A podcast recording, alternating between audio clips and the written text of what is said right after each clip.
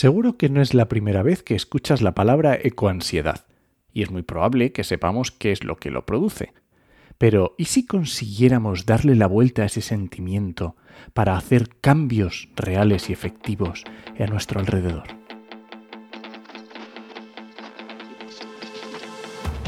Comienza Actualidad y Empleo Ambiental, un podcast de Juan María Arenas y Enoc Martínez.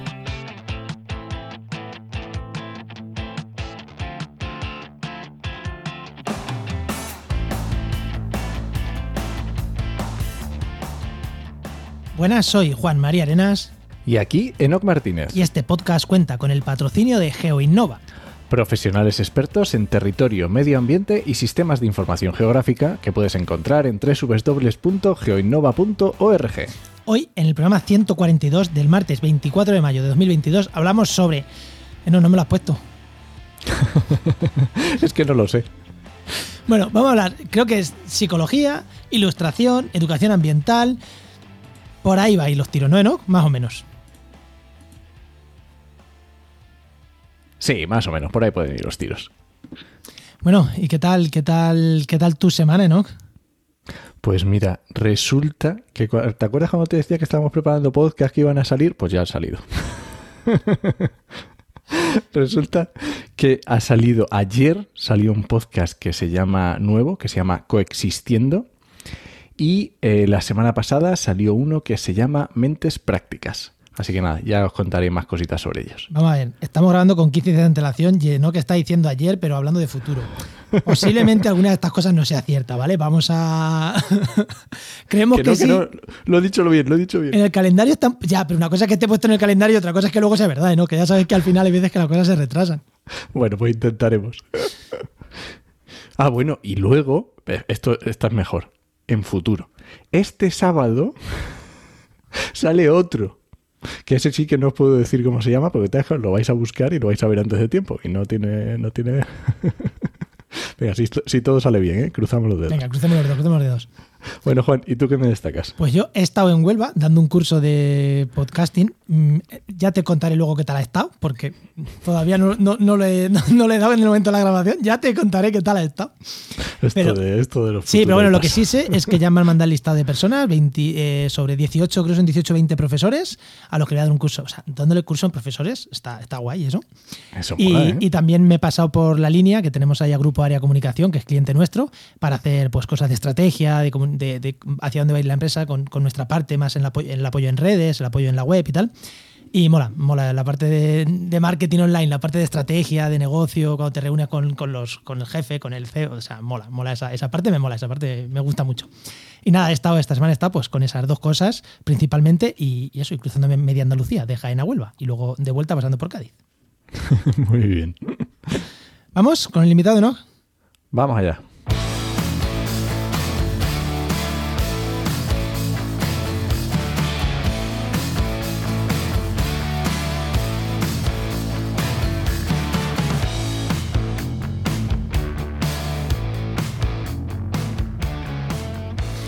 Pues hoy tenemos con nosotros a Lourdes Berzas Aznar, que hoy la descripción va a ser cortita, psicóloga socioambiental e ilustradora. Muy buena Lourdes, ¿qué tal?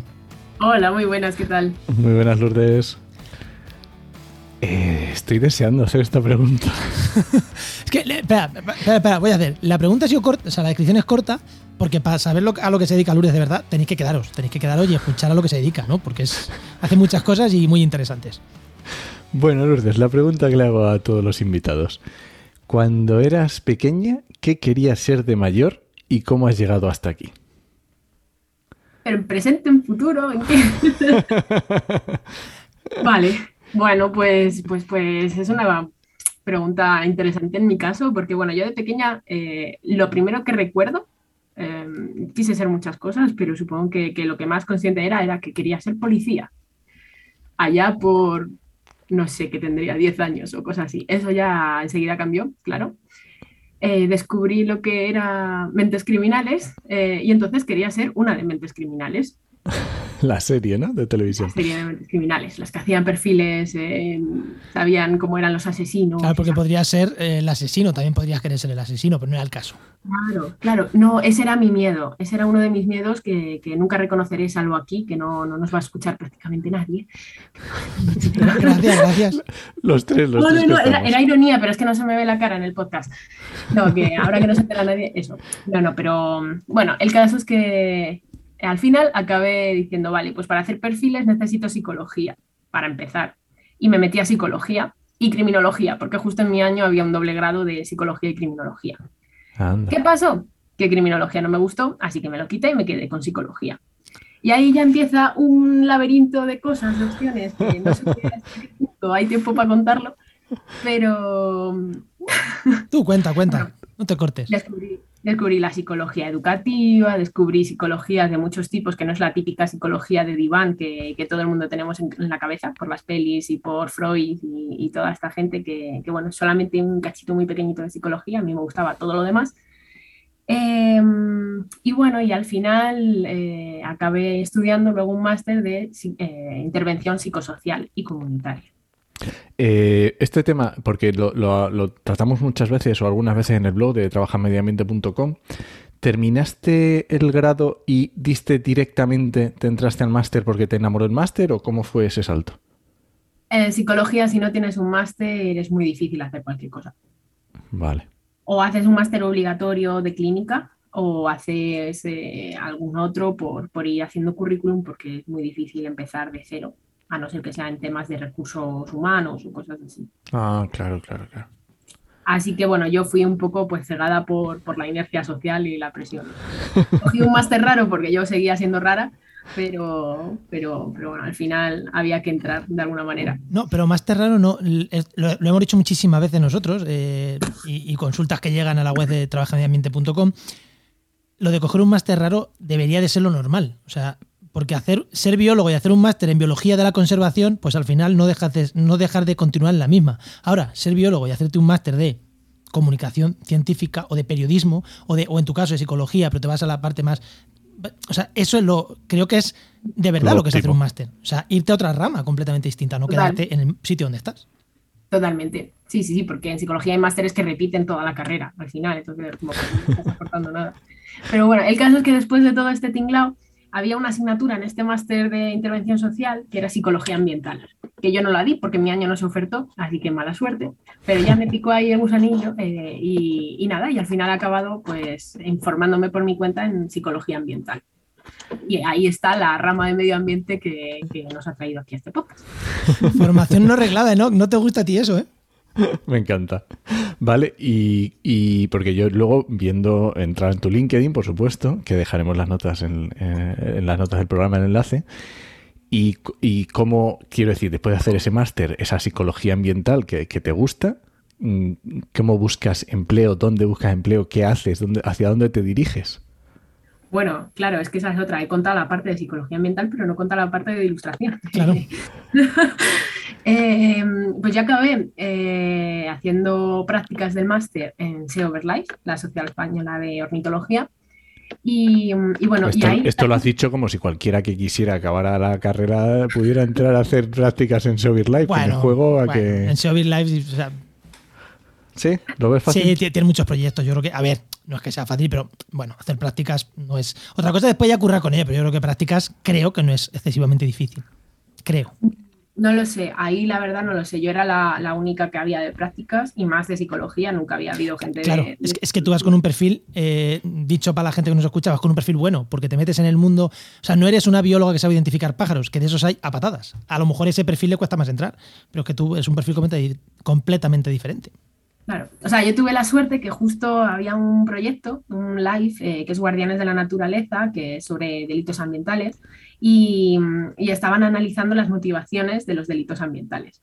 Ujú. Así que ahí fui a parar, y aquí es ya donde se cierra un poco el círculo de con la la criminología. tecnología, que al final ya cuando ya se me había olvidado eso de hacer perfiles, pues ¡pum! aparece la oportunidad de, de estudiar todo eso. Entonces fue como, madre mía, pero si yo ya me había olvidado de esto. Y, y ahí. Y entonces ahí eh, dije, joder, esta gente habla mucho de pájaros, yo no reconozco los pájaros, eh, no, no puede ser, me siento fatal. Y entonces, pues dije, pues voy a empezar a aprenderme los pájaros. Y no tenía mejor manera que, pintándolos, ¿no? Entonces empecé a pintar para identificar, reconocer y acordarme de los pájaros que, con los que estaba hablando la gente a mi alrededor. Y los que no sabemos pintar, ¿cómo, lo hacemos para aprendernos los pájaros? Pues saliendo, saliendo al campo y repitiendo una y otra vez. No, en mi caso pues fue porque, no sé, eh, me gustaba pintar aparte, claro. Eh, nunca lo había hecho de la manera en la que lo, lo intento hacer ahora. Pero, pero bueno, me fui dando cuenta de que, de que no todos los gorriones son iguales, eh, no todos los pájaros en general son gorriones, eh, hay muchos otros tipos de pájaros y que hay como mini detalles en los que hay que fijarse a la hora de pintar y que, y que marcan la diferencia entre muchas especies. Y ahora, ¿qué dices? Y en lo que estoy trabajando ahora, ¿y ahora en qué estás trabajando después de estas vueltas? en, en- Eh, bueno, básicamente pinto pájaros, pero para acercar la biodiversidad local a la gente y que la gente se relacione de otra manera con, con lo que les rodea. Lo puedo hacer pues a través de, láminas, en Instagram también divulgando algunas cosillas y curiosidades, murales eh, e infografías. Básicamente es lo que, lo que, lo que estoy haciendo. ¿Vale? Y eh, es verdad que es alucinante. O sea, en tu Instagram, de verdad, no, no o sea, tú ves tu Instagram y te imaginas, de verdad, un biólogo. O sea, no, no te imaginas un psicólogo haciendo eso. Encima, claro, encima jovencita, es que no, es que es. eh, o sea, o, la vida te ha llevado ahí, en plan, después de muchos tumbos, pero no te imaginas a alguien jovencita haciendo esos dibujos, de esos pájaros con esos detalles, siendo psicóloga. Es que de verdad no, no te lo imaginas. Pero tiene un poco más allá. Eh, en cuanto a formación, porque esta parte es como el de empleo, en cuanto a formación, ¿Tú te has formado en psicología? ¿En biología de pájaros, de aves, de eso te has formado algo? Y sobre todo, ¿en ilustración? ¿O es todo autodidacta? Que, que a nosotros encantados, ¿eh? Que a nosotros la formación no reglada nos encanta, ¿eh? Yo eh, realmente siempre digo que las cosas que realmente me gustan y de las que he aprendido ha sido formación no reglada. Ha sido formación no formal por completo. Luego sí que hay residuos ahí de la carrera, ¿no? Pero, pero es todo lo que he aprendido aparte en asociaciones, en, reuniones, en congresos, con la gente, etc. la parte de los pájaros, por ejemplo, pues he aprendido saliendo al campo con gente que sabe de pájaros. Eh, para mí ha sido, ha sido lo, lo, mejor porque eso es gente muy apasionada, gente que trabaja de eso y gente que fuera del trabajo también se dedica a eso porque es su ocio. Entonces te transmite esa, ese entusiasmo. Y la parte de ilustración, pues sí que desde pequeñita he tenido influencia, ¿no? Por parte de familia que siempre le ha gustado pintar, entonces al final hacía mis cosillas, pero, pero pintar pájaros y pintar eh, ilustración científica y naturalista ha sido totalmente autodidacta. Excepto un cursito así que di eh, pequeñillo, eh, todo autodidacta. Ensayo y error. Pues genial. Eh, ¿vamos, con el, ¿Vamos con el tema, Enoch? Venga, vamos allá.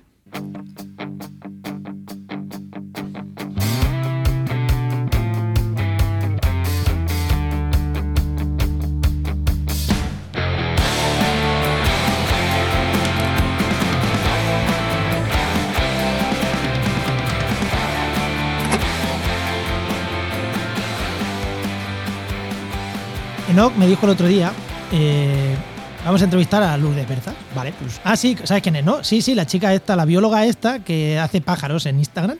Vale, pues ahí, ahí, ahí está el tema. Digamos a la educación ambiental, vale, pues de lujo, ilustración, educación ambiental, pues, un tema guay para el podcast. Y luego vas a LinkedIn Enoch y, ¡Sorpresa! y te encuentras un término que es psicóloga, de, o sea, una descripción que te escribes como psicóloga de intervención socio, socioambiental. Ya nos has dicho un poquito cómo has llegado aquí, ¿vale? Cómo has llegado ahí. Pero queríamos andar, ¿qué es eso de la psicología de intervención socioambiental? ¿Qué es como concepto? Pues la verdad es que es un poco el, el término que casi casi como lo he inventado para resumir mm, los títulos de, de la carrera y de la universidad, porque ya de por sí los títulos eran largos.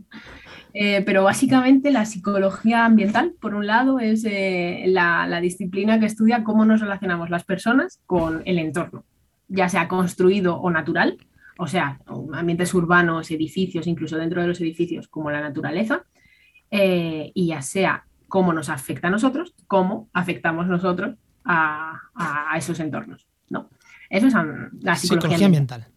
Y luego la parte de intervención es cómo podemos hacer para que esa relación pueda cambiar.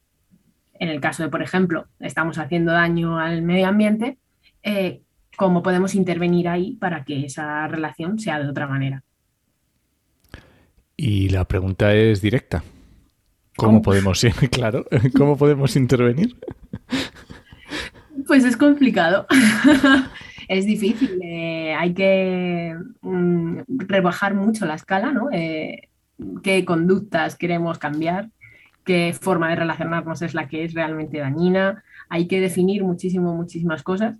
Eh, pero bueno, yo, diría que desde lo social, claro, yo que vengo desde lo social, trabajaría desde, desde las comunidades, ¿no? Eh, un individuo solo es muy complicado que cambie las cosas, pero trabajando algunos conceptos pues, de, sentimiento de grupo, pertenencia eh, grupal, identidades de, lugar, etcétera, que son ahí conceptos psicológicos que molan bastante, poco a poco se puede cambiar. Pero claro, es muy difícil. Oye, lo de pertenencia al lugar y todo eso, eh, creo que ya hemos tenido por aquí, que fue Elena Montero, que también era psicóloga, la que nos estuvo hablando de ese tema, ¿eh? Sí, sobre todo temas de arraigo para el tema de las migraciones climáticas que estuvimos tomando, sí. Vale, y cuando, eh, eso, cuando intentamos intervenir, eh, o cuando se intenta intervenir, porque tú estás trabajando ahora mismo en un proyecto en Showbiz Life, que, que, que intervenís en la comunidad, ¿Cómo se hace? O sea, ¿se detectan eh, sitios donde se quiere intervenir? ¿Se ven problemas gordos? ¿Es mejor intervenir cuando no hay un daño gordo? Porque, por ejemplo, o sea, hacer una intervención psicosocial en el Mar Menor ahora mismo, yo no sé si es capaz, o sea, no sé si somos capaces de intervenir a nivel eso de las comunidades de pertenencia, porque el destrozo está hecho, o sea, es que ahí hay poco que intervenir si no es a nivel judicial casi. ¿Se interviene más ahí o se interviene más cuando son problemas incipientes, pequeñitos? ¿Cómo es más fácil trabajar? Pues igual que siempre depende también, ¿no? Eh, hay, dentro de esto hay todo un mundo de posibilidades, porque eh, hay, digamos, tres tipos de poblaciones con los que se puede intervenir, lo que decías, ¿no? Eh, una prevención más, más primaria, secundaria, terciaria. En el caso de, por ejemplo, lo del Mar Menor, se puede intervenir en otro tipo de cosas. A lo mejor prevenir es muy difícil, pero el sentimiento de pérdida, perdón, el sentimiento de pérdida que, provoca el, el ver la destrucción y la devastación, ahí también se puede intervenir. ¿no? A lo mejor es un poco más clínico, pero se puede trabajar mucho desde lo social. De hecho, hay términos tipo pues, la, la ecoansiedad, la, em, la, nostalgia ¿no? por, por, por ese tipo de, de, lugares que ya no están y el cuales nos sentíamos eh, muy unidos. Eso es importante. Y luego pues, se puede hacer prevención mucho antes eh, con poblaciones que pueden ser mucho más de riesgo, por ejemplo, en el caso de, en lo que decías del proyecto, ¿no? Eh, si hay en sitios específicos donde, por ejemplo, se da un determinado delito más, pues intervenir ahí a lo mejor es mucho más efectivo que intervenir sobre ese delito en un sitio en el que no tiene nada que ver. Pero ahí está también. Muy interesante. Vamos a, bajarlo al terreno. Me ha gustado mucho el ejemplo que has dicho del sentimiento de pérdida en el caso, por ejemplo, del Mar Menor. ¿vale? Luego vemos esto también del tema de los del delito que se produce más en, algún sitio, pero me gusta esto del Mar Menor. Realmente, claro, esto obviamente las personas que han vivido ahí y ahora están viendo lo que hay, que cuando eran pequeños se bañaban, que, que han tenido experiencias en el Mar Menor y ahora ven eso, eso tiene que ser brutal ¿Tú crees que eso realmente mm, va a suponer un cambio? No ya, claro, un cambio para esas personas, pero ¿va a influir luego eso en el territorio de una forma palpable? Pues. Sacamos la bola de cristal, no pasa nada. no lo sé, o sea, molaría pensar que, bueno, de hecho, mucha gente se está uniendo, ¿no? Por, precisamente por esa cercanía y esa conexión que tienen con el Mar Menor y han movilizado muchísimo, muchísima más gente recogiendo todas las firmas. Entonces, algo yo creo que, que tiene que haber ahí, ¿no? Y ese sentimiento de unión es muy potente muchas veces. pero bueno, ya, ya veremos, ¿no? Es, es que en psicología predecir un poco trampa. Para eso traemos a ingenieros que saben hacerlo ahí. Construimos un muro, un dique, no sé qué, no sé cuándo, y ya está, ahí no hay que predecir nada. pero, es que, somos gusta, personas, somos relaciones, es complicado. Me gusta mucho porque, claro, cuando tú te diriges a ese tipo de personas y les quieres eh, hacer ver o, mandar un mensaje, tú puedes aprovechar, no, no digo en el sentido negativo, ese sentimiento de pérdida. Pero si tú quieres que se den cuenta o intentar producir un cambio para bien en el medio ambiente, tú puedes aprovechar ese sentimiento de pérdida que tienen. Y puedes, digamos, mm, diagnosticarlo y darte cuenta y decir, oye, estas personas ahora estamos, hemos dicho más menor, pues puede ser cualquier cosa, ¿vale? Pues, oye, un, molino que sea de ruido en un pueblo, yo qué sé, cualquier cosa, ¿no? Y aprovechar ese hecho que a todos les afecta para provocar un cambio en futuro, que, jolín, me parece una, estrategia buenísima. Sí, sí, sí, sí. Hay que detectarlo, claro, evidentemente, y hay que crear los espacios de comunicación para que, pueda darse esa, esa unión, ¿no? Lo que decíamos antes. Pero de hecho muchas veces, bueno, aquí, hay un término que, que, mola mucho porque no sé si se, oye mucho hablar de ecoansiedad últimamente eh, que puede llevar a la ecodepresión y e, eco todo, ¿no? Que es lo mismo, es los mismos rasgos eh, emocionales, pero derivados del medio ambiente. Y se dice que hay uno, que es la ecofuria o el ecoenfado, que es el que genera más acción. ¿no? La ecodepresión al final como que te puede dejar más, eh, pues, inactivo, más, inactivo, pero sin embargo transformarlo, intentar tornarlo en, algo más activo, con un objetivo fijo de queremos conseguir esto, queremos que, eh, recoger firmas para eh, evitar eh, la más catástrofe del Mar Menor, pues habría que, ir como alimentando eso, ¿no? Entonces, pues sí, generar esos espacios de, unión y de comunicación puede ayudar a todo esto. Ostras, esto me lleva a darle una vueltecita más de tuerca a esto. La persona que está recogiendo firmas, que está haciendo en una asociación luchando contra, contra cualquier desastre ambiental, o sea, aparte de luchar por la comunidad, también está luchando por sí mismo, porque si tú tienes ecoansiedad, puedes caer en una depresión o puedes caer en el en, la lucha, ¿no? En la lucha, es decir, armada, eh, que no se entienda todo el mundo, que no se entienda mal, que es que estamos en un momento que... Pero bueno, en, la lucha, ¿no? En la lucha te, hace bien a ti mismo también, porque esa ansiedad no te perjudica, eh, no te perjudica. Si, no, ¿estás de acuerdo conmigo? Sí, no te, no te inmoviliza, claro. Hay que buscar esa salida para que no te sienta mala. Hay muchas personas que con esa ecoansiedad eh, realmente lo pasan mal, sufren mucho psicológicamente. Y, es difícil eh, porque entran en un bucle, pues eso, de, que están inmóviles, entonces se produce más ecoansiedad, yo debería estar luchando por esto que creo, pero no puedo, etcétera. Entonces hay que romper ese bucle y rompiendo ese bucle, pues haciendo algo. Y no hay mejor manera que hacer algo que uniéndose a gente que también le pasa eso y que quiere hacer algo. Y pasa, pues, por ejemplo, pues, movimientos como Extinction Rebellion han salido un poquito de esa idea, ¿no? De amor y furia, que es el lema, es esa furia que hay que canalizar para conseguir los objetivos que queremos de preservación del medio ambiente y, de frenar la crisis climática. Vale, vale. Eh, no sé si nos quería puntualizar algo aquí, pero eh, no es que me vaya mucho, pero sí un poco.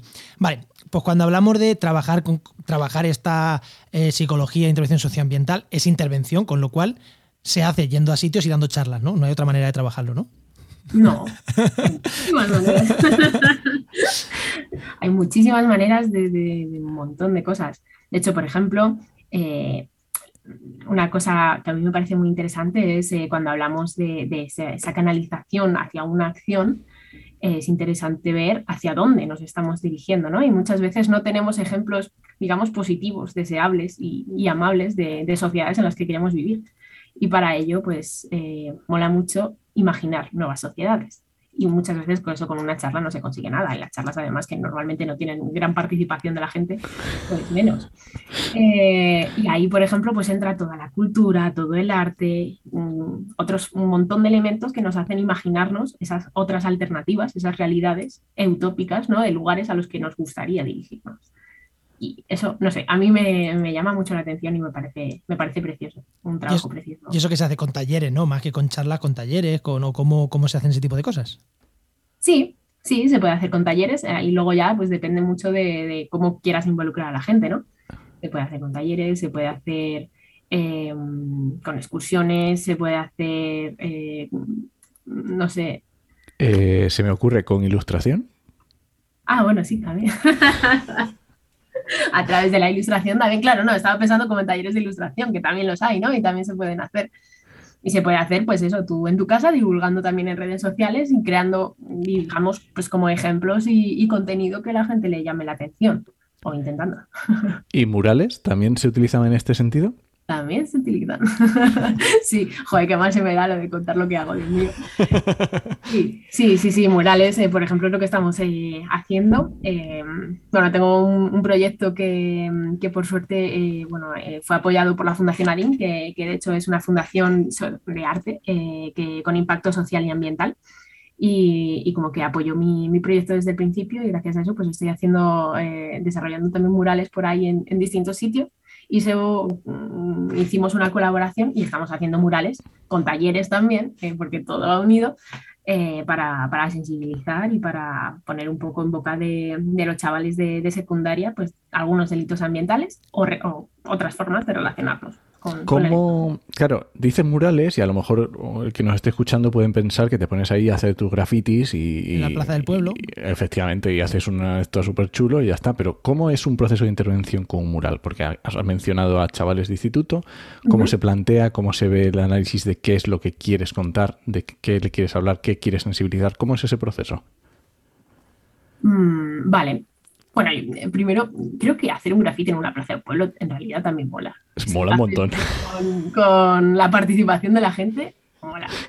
Eh, sí, pero, pero al final es eso, marcar un poco el objetivo. En el caso del proyecto de SEO, pues es eh, hablar de los delitos ambientales. En, nuestro caso fuimos a, teníamos una investigación ya hecha de cuáles eran los lugares de España con más delitos ambientales o con más incidencia, algunos de ellos. Mm, y, hemos ido a, esos eh, pueblos haciendo pues esta intervención, un mural participativo en un instituto con, con clases de, de, cuarto, de tercero de la ESO eh, primero se les daba una parte más teórica, en donde reflexionaban qué son los delitos ambientales, eh, cuál es el delito que hay más en su lugar y sobre todo qué motivaciones hay detrás de esos delitos ambientales, ¿no? Porque muchas veces se habla desde el punto de vista legal, pero ¿qué es lo que hay detrás? ¿Qué hace que una persona quiera hacerlo, ¿no? Porque están viviendo entre ellos, en su, en su pueblo. Entonces, eh, humanizar a las personas y sacarles de, ese, tinte oscuro y, etiquetador que, que tenían. Ponnos algún ejemplo, Lourdes, de este, de este tipo de delitos y cómo puedes humanizar o cómo puedes mm, ver esta, esta parte. Pues, por ejemplo, bueno, eh, hace poquito, cuando se invita esto, pues habrá hecho a lo mejor un par de semanas o tres, hicimos eh, uno de estos en Tudela, en Navarra, eh, sobre el veneno, el uso ilegal de veneno. Ah, qué bueno. Y, mm, y, claro, y ahí estuvimos viendo, por ejemplo, directamente pregunté, ¿alguien ha sufrido algo relacionado con el veneno? Y hubo varias personas en clase que dijeron que, sus mascotas se las habían envenenado, ¿no? Pues por conflictos con los vecinos, por ejemplo. ¿Qué lleva a una persona a poner veneno? Muchas veces es simplemente pues, un conflicto con un vecino, un conflicto que no sabe gestionar de otra manera. Ese no saber gestionar de otra manera es no saber comunicar, no saber cómo enfrentarse a esa ansiedad, a ese miedo, a ese, eh, la preocupación de, de, que te dejen mal o de la venganza, ¿no? Entonces, eh, eso es muy interesante saber por qué pasan esas cosas, porque si no se trabaja todo eso de raíz, en un futuro, en este caso no, lo estamos haciendo porque es más sensibilización, pero si no se trabaja eso con esas personas, pues ponerle una multa es posible que no sirva de nada. O sea, y, ponerles un mural, ¿sí? O sea, hacerles un dibujo ahí, sí. sí. O sea, quiero decir, o sea, bien, guay, que me, encanta. ¿Eh? El mural es para los chavales. Eh, los coles muchas veces o los institutos tienen muchísimas actividades muchas charlas eh, que, de una hora que no van a ningún lado. Entonces el mural es para involucrarles, para, eh, y, a lo largo de hacer un mural pues vamos hablando y vamos pensando cómo podríamos actuar en situaciones en las que pasen esas cosas. Por ejemplo, si están, eh, hay alguien con una escoba destruyendo los nidos de las golondrinas. ¿Qué le podemos decir en ese momento? ¿Tenemos que llamar directamente a la policía o igual lo podemos gestionar y decirle, oye, esto que estás haciendo no está bien. ¿Por qué? Porque mm, ya tengo un montón de información sobre las golondrinas que lo hemos estado viendo y sabemos que están viniendo de África, que tienen que hacer el nido en tiempo récord, porque si no ya se les va el periodo de reproducción y ya no pueden. Y entonces la persona igual, sí, es verdad que le está molestando las cacas y le está molestando el ruido a lo mejor, pero ya tiene otra perspectiva. Y además le estás diciendo la alternativa de, pues pon una bandejita debajo y así no te mancha. ¿no? Entonces, todo eso son mm, cosas que se van trabajando con el mural muchas veces como excusa, simplemente, para llamar la atención y porque les gusta hacer cosas manuales y les conecta más con lo que estamos hablando. ¿Y luego cómo haces físicamente? Eh, ¿Ellos les definen unas líneas y lo pintáis entre todos o cómo...? Depende, hay muchas maneras de hacerlo. Yo en, estos casos eh, generalmente hago primero una ilustración yo eh, que sea así como llamativa. Y luego el resto del mural son murales infográficos, que no lo he dicho, pero en los propios murales hay información sobre las Ah. especies y sobre Ah, las, guay, guay. las amenazas, etcétera, ¿no? para que todo el mundo que pueda pasar pues lo lea y lo, Se lleve algo, sí. ¿no? en el caso del instituto o en caso de, de otros pueblos donde también hemos estado, he estado haciendo murales. Eh, y luego son los chavales, pues sí, pues eh, hay una parte que bocetan ellos directamente con tiza y luego lo pasan con, a- con la brocha o hacen los textos, hacen las flechas, pintan los fondos. Qué guapo. Me gusta, me gusta, me gusta. Eh, Enoch, Eh, hemos entrado un poquito, pero también ya vamos entrando en, esta parte de percepción también y vamos a entrar un poquito más en esto, en la parte de la percepción social del medio ambiente. ¿Vale? Hace poquito también lo hablábamos sobre la percepción que tienen los agricultores sobre el medio ambiente. ¿Qué, ¿Qué es lo que tú detectas? ¿Cuál es la percepción social que se detecta? No te voy a decir ya en delitos, pero en cuando te acercas a los chavales, cuando te acercas a, a hacer esas intervenciones, ¿cuál es la, la percepción que se tiene socialmente sobre el medio ambiente? espera, rizo el rizo, que se tiene a la entrada y que se tiene a la salida de que hagáis la actividad. Por, por focalizar, por focalizar un poco más, porque es que si no, Enoch, o sea, si, si con los agricultores ya era depende, aquí ya puede ser un depende eterno. Eh, bueno, pues también depende. Eh, pero mm, bueno, es- estamos todavía haciendo el proyecto, así que no podría dar realmente los datos contrastados, pero, pero yo creo que sí que cambia. Sobre todo a lo mejor no tanto medio ambiente, porque es muy general y intentamos, porque tenemos poquito tiempo. Al final lo malo de hacerlo en institutos es que son proyectos muy cortitos, ¿no? Molaría estar meses trabajando sobre lo mismo, pero, pero bueno, no, no hay esa posibilidad todavía. Em, pero sí que hay cambios sobre, eh, sobre algunas conductas, ¿no? Eh, sobre eh, lo que piensan que es un delito, lo que no piensan que es un delito, sobre la propia especie. Nadie sabe al principio qué especie estamos pintando, nadie sabe, por ejemplo, que era un halcón peregrino y, es una especie como muy emblemática, ¿no? Además de, de España, entonces... y luego al final, pues acaban sabiendo lo que es. Y lo gracioso es que acaban contándoselo entre ellos, ¿no? Porque si estoy yo trabajando con los de cuarto y llega alguien de segundo en el recreo y dice, oye, ¿eso qué es? ¿Ese pájaro qué es? Una paloma. Y hay uno de cuarto que dice, no, es un halcón.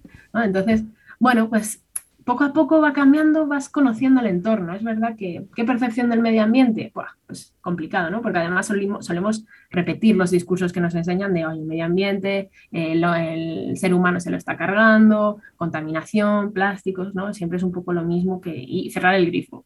como lo- lo. Recicla y, y cierra el grifo cuando te laves los dientes.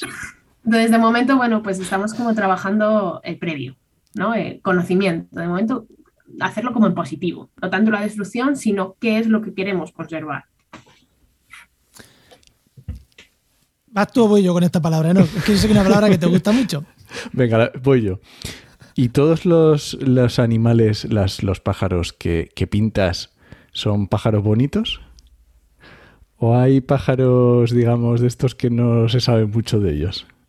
Eh, intento hacer también de esos pájaros. Es verdad que cuando es por encargo, cuando la gente me pide pájaros, acaban pidiéndome siempre los bonitos, ¿no? El Martín Pescador, eh, el frailecillo, eh, como, vale, porque a esas personas pues les gusta, ¿no? Y aún así suelen ser un poco personas ya rarillas que les gustan los, los, los pájaros. Pero yo intento dar también eh, voz e imagen a esos pájaros que no se ven. Pues, por ejemplo, a la alondra ricotino, a los pájaros PPM que, no, que, que nadie lo sabe identificar. ¿Cómo, cómo, de- cómo? PPM, no lo había escuchado nunca. ¿No? ¿Qué es eso? Los putos pájaros marrones. Buenísimo. Claro, Esos son los que veo yo siempre. O los mosquiteros, que son todos iguales. Esos son imposibles. Los mosquiteros a mí no me engañéis. A mí no me engañéis que lo sabéis diferenciar porque no me lo creo. Igual que las gaviotas. O sea, yotas son iguales. O sea, son diferentes. Dice, ahí hay siete especies, ¿no? Hay una con, siete mudas. Y luego ves tres y dices tres especies. Pero si son iguales. Dice, no, le cambia el color de la uña. Y dices, venga, la mierda. Efectivamente, sí, sí, sí, sí. Pues eso es verdad que es un proceso, ¿no? Porque, porque yo incluso no, no las sé identificar todavía, si yo acabo de empezar con los pájaros. Pero, pero bueno, es eso. Yo sigo aprendiendo, ¿no? Y sigo pintando para aprender y sobre todo, pues para, para enseñar esas especies que no son tan carismáticas, que no salen en la tele eh, y que no son solamente aves, ¿no? También hay, por ejemplo, pues las ranas, los sapos, que alguno, alguno he pintado, aunque todavía no he publicado en, redes. eh, pero que tienen como una imagen negativa, ¿no? O, por lo menos neutra eh, de cómo son. Los buitres, por ejemplo, que, socialmente están fatal vistos y siempre en las películas, en las, en las series, siempre se han representado fatal, como unos seres ahí eh, vagos, ladrones, no nos caen bien en las películas.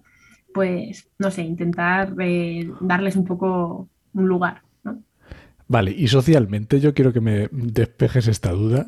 ¿Por qué? O sea, ¿por qué tenemos ese peluchismo que es que es una cosa que es que no puedo, no puedo con ello? Todos los que son bonitos o si son feos, pero entonces cuando son bebés, entonces también. Pero vamos a ver, por favor, Lourdes, ¿qué hacemos con esto? ¿Qué hacemos con los peluchistas o con los peluches? Pues igual que con los demás, yo creo también entenderlos. O sea, son producto de su, de su propia educación al final, ¿no? Ellos y nosotros también tenemos nuestras, nuestras tendencias más peluchistas. Lo que pasa es que estamos metidos en un mundo en el que es más raro y, a veces incluso la especie más rara es la que más nos gusta. Que, eso también tiene su, parte, ¿no? Eh, al final mucha gente quiere mascotas, por ejemplo, que son lo más raras posibles, no lo más cookies, que también hay, hay gente, ¿no? Pero lo más raras posibles. Entonces, bueno, son ahí como dos caras de la misma moneda. Eh, pero ¿qué hacemos con ellos? Pues eso, pues entender. ¿Y por qué? Mm, ¿Y por qué? ¿Por qué? ¿Por qué?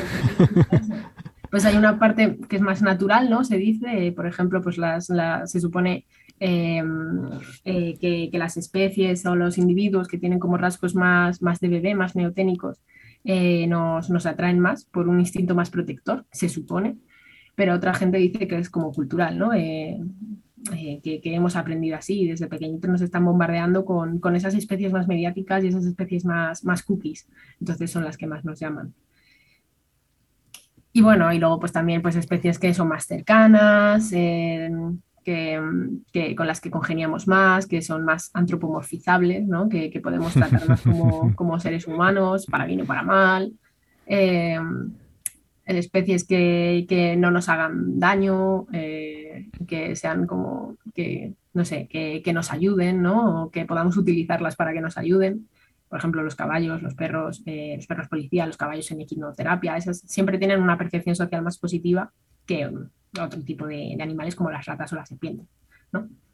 ¿Y tú crees que seremos capaces en algún momento de romper esas barreras sociales o es algo, o nos dedicamos a otra cosa y vamos a por, yo que sé, por cosas más fáciles de comunicar? Pues es que, claro, es que es muy difícil porque a la hora, desde el punto de vista de la intervención social, eh, todo es un proceso que se hace con, esa gente, no, no es vertical no es nosotros queremos imponer nuestra visión ¿no? y, lo que pensamos que es, sino hay que construirlo, hay que debatirlo. Nosotros incluso también podemos bajarnos de ese pedestal de lo que debería ser y aprender de, esa gente a cómo ir construyendo un camino juntos, ¿no? porque así es donde se genera realmente el cambio. Lo que pasa, claro, es que es complicado, es complicado lleva muchísimo tiempo y hay cosas que son más urgentes. Eh, en términos ecológicos, por ejemplo, pero claro, a nivel social a nivel social no se está arreglando nada. Claro, es que mm, obviamente piensas, dices cambio climático o gatos, dices, oye, pues mm, no lo sé, ¿a qué me dedico a comunicar? ¿La, urgencia del cambio climático o la urgencia de tener cuidado con los gatos porque están cargando biodiversidad? Tú, tú eres con los gatos. Yo con los gatos, pero bueno, no digo que todo el mundo vaya a ir por el mismo Tú con los gatos. Y si en vez de centrar el mensaje en cargarnos a los gatos, les damos a conocer el resto de especies que existen y que cohabitan con los gatos y con las personas. Solo ven bien las cotorras.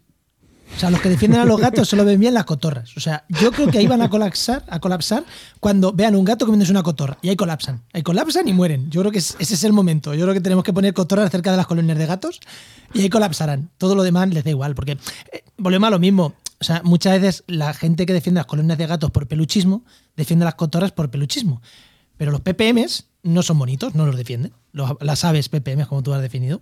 Claro, hay ese problema. Entonces tienen que colapsar entre peluches que se comen unos a otros, entonces colapsarán. Ya está. ya está la tontería del día. es, natural, ¿no? O sea, lo que no conoces no, no te preocupa, no lo tienes en mente. Cuanto más hablas de una cosa, pues más lo tienes en mente, con lo cual más te vas a posicionar pero bueno, yo creo que la realidad no es tan, no es tan No es tan radical como nosotros. Claro, habrá muchos matices, seguro. Es que yo al lado de casa, sacando la perra todas las noches, tengo una colonia felina que van cuatro mujeres a la de comer, que es que me miran raro con el perro porque sale detrás de los gatos, lo llevo atado, casi me desarme el hombro. ¡Agarra el perro! Digo, agarra. Y me dan ganas alguna vez de decirle, agarra el gato, que mi es bastante más peligroso que mi perro, ¿sabes? Claro. Pero yo lo llevo atado, o sea, yo lo llevo atado, es como, pues, agarra más. Y, y tengo ahí un trauma ahí con mis vecinas, estas de abajo. Sí, sí, no, es que, es que, a ver, es que eso es que es muy difícil, pero ¿por qué lo hacen? ¿Qué, qué les lleva a hacer eso? ¿no? Eh, Pues están en grupo, eh, se sentirán bien yendo en grupo, eh, igual, eh, no sé, sienten satisfacción de eso. ¿Se puede sustituir eso por otra cosa? No sé. Que hagan ganchillo, Bueno, entonces, nada, nada, nada. Tengo que buscar, ya está, no pasa nada. Voy a, voy a hablar sobre las lagartijas que se comen los gatitos y ya está, no pasa nada. Ya me busco la vida. Positivizar las lagartijas. Claro, vamos a positivizar lo bonitas que son las lagartijas. Oye, que a mí me gusta mucho, ¿eh? Sí, sí, a mí también. Oye, Enoch, eh, ¿vamos cerrando? ¿Alguna cosita más que nos queda o vamos cerrando? Lourdes, algo más que tú dirías aquí para cerrar, para poner un broche bonito de la importancia de la intervención socioambiental. ¡Wow! Pues es que eh, hay muchas cosas, me dejo un montón de cosas en el tintero. Eh, um, eh, pues no sé, sí, o sea, que- que todo el mundo puede hacerla realmente, ¿no? Todo el mundo cuando vamos andando por la calle y vemos cualquier cosa, cualquier animal puede hacerlo. Hoy, por ejemplo, eh, me he encontrado una niña en el instituto que, que estaba mirando el suelo y resulta que había una hormiga, ¿no? Moviendo una cosa gigante. Se ha sentido súper contenta porque le he preguntado, ¿qué estás viendo? Eh, y era como, lo puedo compartir con alguien. Ay, qué bonito. Eh, seguramente la gente le mirara como si fuera la, la rara de la clase, ¿no? Mirando hormigas en el patio. Entonces, me ha parecido como un detalle muy bonito y creo que, que todo el mundo lo podemos ir haciendo y, y como contagiando esa, esa ilusión por ver lo que hay. Simplemente ver lo que hay. Luego ya el resto viene solo, ¿no? Y, mm, y eso, pues a través de la ilustración o a través de la música o de cualquier forma de, de expresión, realmente. Y eso es un poco lo que puedo. eh, Nosotros hacemos podcast porque la música no. podcast, la pues, ilustración. O sea, pero, pero la, la música y la ilustración no están entre mis habilidades. Ninguna. Y, lo de- y escribir tampoco se nos da muy bien, así que nada, podcast. Cada uno, Bueno. cada uno lo que puede, ¿no? Equipos interdisciplinares, esa es la solución. Igual que se necesitan psicólogos para hacer proyectos de, de- de biología, porque al final está ahí la percepción social, pues hay que juntarse con la gente y crear en comunidad. Muy bien, Lourdes. Pues Pues, muchísimas momento gracias. Oye, spam. eh, hemos hablado mucho de ti, eh, pero momento spam. Dinos eh, dónde te podemos encontrar. Instagram, no sé si en algún sitio más, tienes web. Bueno, momento spam. Momento spam. Pues sí, en Instagram, que lo que hago sobre todo es publicar las ilustraciones y esas curiosidades de, de los bichejos que, que dibujo. Aunque también estoy intentando divulgar el resto de proyectos que hay, porque, porque tengo bastantes ahí eh, que están pendientes. Y en la web, en la web eh, loweb.org, que también estará dentro de poquito en mi Instagram y, en Twitter, que también tengo Twitter, ahí, ahí voy contando también procesos. En la web está pues todos los proyectos en los que estoy metida, os podéis descargar los dosieres si sois, eh, si alguien conoce algún instituto que quiera algún mural eh, participativo o algún pueblo, ayuntamiento donde se puede hacer también en, en la fachada de alguna casa, pues lo mismo. Y sería hablarlo y, y- y ahí está. eh, arte y psicología junto ahí, mezclado. Pues me encanta. Me Pues encanta, muchas gracias. Lourdes. Pues muchísimas, muchísimas gracias, Lourdes. Gracias a vosotros. Hasta Venga, hasta otra. Adiós.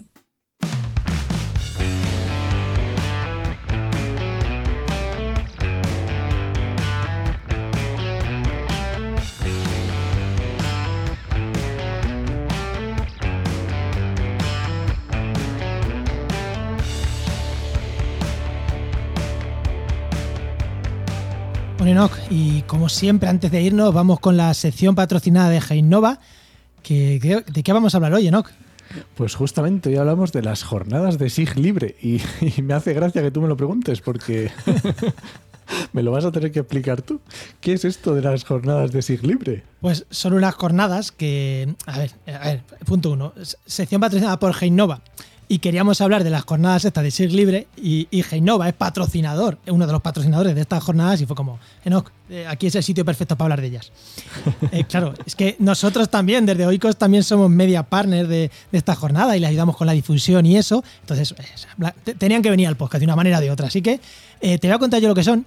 Y luego, si quieres, luego más adelante, si a la gente le interesa, nos podemos traer a alguien de las jornadas que nos hable un poco de Swift Libre y tal. Pero ya como tema, ¿no? Pero tanto para un tema, no.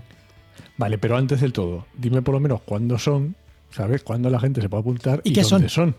¿Y qué son? Mira, las jornadas de SIG libre, pues sí. ¿Sabéis lo que es? O sea, aquí hemos hablado hasta la extenuación de QGIS y, hay más SIG libre. Pues eso, son unas jornadas eh, que se reúnen expertos a hablar de SIG libre. No de ARGI, no de ERDA, de SIG privativo, no, de cosas de SIG libre. Son en Girona, son del el 8 y el 9 de junio, o sea, en un- desde que sale el programa, un par de semanitas.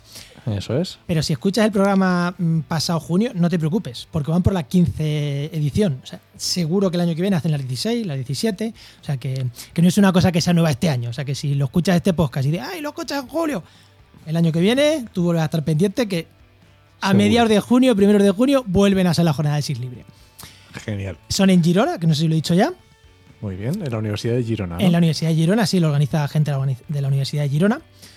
Eh, pues hay muchas empresas que patrocinan, entre ellas Geinova y instituciones, Instituto Geográfico Nacional, el Instituto Geográfico y Cartográfico de Cataluña, bueno, diferentes entidades. Y, y son, pues, bueno, como cualquier otro congreso, yo creo. eh, un día de ponencias, de charlas. Creo que tienen cuatro salas paralelas donde van a haber más de 30 comunicaciones. De hecho. Geinova va, con una también, hablando del planero web, que os recuerdo que hemos hablado aquí del planero web alguna Ah, vez. sí, qué guapo, qué guapo. Sí, eh, va Patricio a hablar del planero. Claro, aquí no es tanto las funcionalidades del planero, sino cómo lo han montado, porque aquí son todo eh, gente que se dedica al desarrollo de SIG. Entonces, bueno, no creo que nadie te vaya a contratar ahí eh, para, para implementar el planero, sino que, oye, es como un ejemplo de cosas que se pueden hacer con SIG libre, que son muy, muy guapas. Quien no conozca el planero, os dejamos notas en la nota del programa, os dejaremos el enlace. Muy bien. Y luego también hay un montón de talleres. Creo que hay, no sé si son seis talleres al día siguiente, el segundo día. Mm, Creo, Enoch, o sea, creo que también hay una visita guiada por Girona. Ah, sí, es verdad, lo he visto en la web, sí, sí. Y luego el día 7, el día, porque claro, el día 6, el día 8 y 9 son las jornadas. El día 7 por la tarde eh, es la asamblea de QGIS España, creo. Eh, no sé si es la asamblea oficial, pero oye, la gente de QGIS se reúne también el día 7, aprovechando que toda la gente, pues eso, por ejemplo, gente de Geinova va a estar en esas jornadas. Y, y mucha otra gente que se dedica a contribuir al proyecto de, de QGIS también van a estar en esas jornadas, pues me parece lógico eh, aprovechar y hacer ahí una asamblea de QGIS eh, presencial.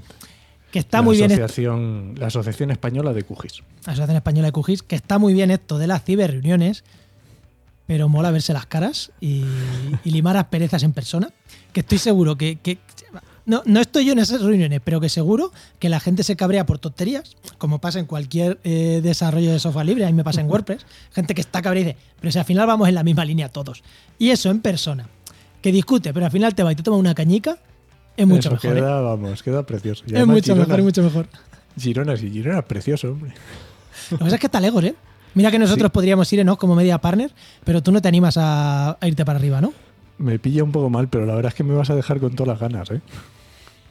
Creo que en nuestro nombre vamos a enviar a alguien más de Heinova. En plan, oye, Ah, vale. Muy bien.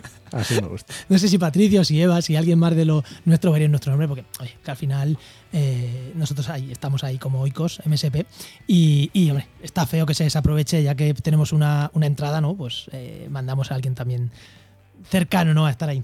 Bueno, dime, dime, ¿no? Eh, más cosas. En jornadassiglibre.org, ahí es donde se pueden apuntar hasta el día. hasta el día 30 de mayo para tener la bolsa regalo. Que yo sé alguna de las cosas que va a haber en la bolsa regalo y está muy chulo. No voy a decir spoiler, porque una de las cosas donde dije no, estamos esperando que lleguen. Pero bueno, pero va a haber cositas. A todos los sponsors meten ahí regalillos y aparte de la típica publicidad, pues seguro que meten alguna cosa más, ¿no? Y pero que hasta el mismo día 6, eh, 8, creo que hasta el mismo día 8, si quieres, sí te puedes apuntar. Lo único que lo de siempre. Claro, si ya están los regalos preparados, pues igual no te toca.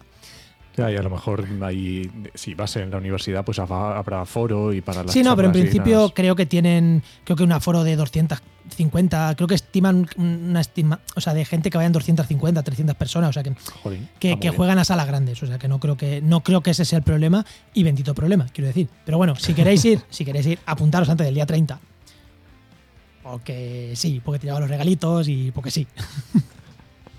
Muy bien, pues nada, www.jornadasiglibre.org. Bueno, vamos, Enoch. Muy bien, genial. Muchas gracias, Juan. Venga, pues esta sección te llega gracias a nuestro patrocinador, a GeoInnova. Profesionales expertos en territorio, medio ambiente y sistemas de información geográfica. Y que puedes encontrar en www.geoinnova.org.